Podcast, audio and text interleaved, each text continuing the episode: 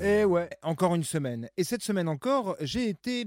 Oui, j'ai été comptant les jours tel papillon à Cayenne, comptant les jours qui nous rapprochent inéluctablement de la fin du premier grand confinement. Mais en vérité, ça ne me va pas du tout. Et je ne vais pas vous mentir, je me suis bien, mais alors vraiment bien, bien habitué à la glandouille, au repas en famille, et j'ai sérieusement pris goût à certaines séries télé que je binge allègrement, euh, surtout en ce moment cette vieille production des années 80. Aide et Manu, comme de bien entendu, mène la danse comme c'était convenu. Aide et Manu, les as-tu bien vus?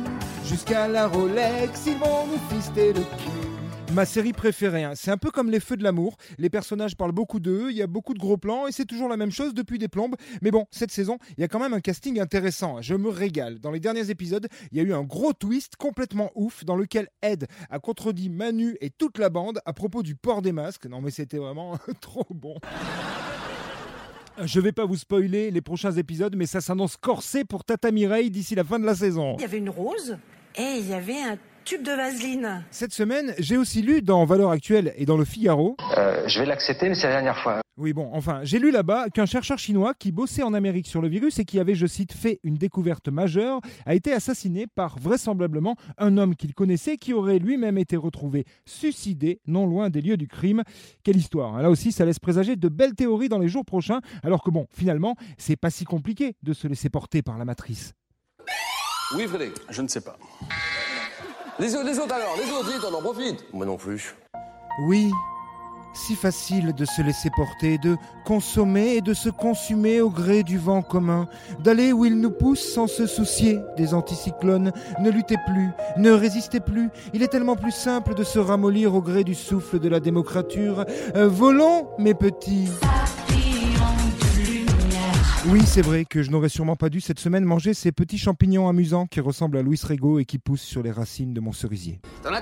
Mon vieux, t'en as trop pris, trop pris. Ah, mais que voulez-vous? Le grand confinement de 2020, comme on l'appelle déjà, c'est historique, une expérimentation pour tous. Chacun a ainsi dû sortir d'une certaine manière de sa zone de confort, tout en se gardant le cul entre la gazinière et le canapé. Certains se sont mobilisés pour les autres, en distribuant des vivres, en cousant des masques, en faisant du bénévolat. D'autres ont repris leur vie ou leur santé en main, en arrêtant de fumer, en se mettant au sport, en reprenant leurs études. D'autres ont passé deux mois à faire du pain ou à troller sur les réseaux, mais que d'expérimentation pour le peuple et pour les élites. Et demain, les drones de surveillance, la reconnaissance faciale, l'accès aux données, la 5G et les branlettes sans latence, le virtuel jusqu'alors essentiel à notre économie, qui devient aussi essentiel à notre quotidien, des pubs Coca et Nike projetées sur la voie lactée. Putain. Que c'est beau. Une ville. La nuit. Euh, Bon, sinon, petite parenthèse, mais cette semaine, hein, pour revenir aux choses essentielles, on a parlé football un peu. Ça manquait, c'est vrai, ces derniers temps. hein. Bon, le championnat est fini, tout le monde n'est pas forcément satisfait de cette décision. Soit, de là à en faire trop souvent des tirades de 280 caractères, ça va bien. Hein. J'ai donc décidé de ne pas trop en faire autour de ce monsieur qui en fait trop, et je me contenterai donc ici, à partir de maintenant, et sans aucune explication, de jouer son jingle à chaque fois qu'il l'aura mérité. Oh, las, le dégueulasse.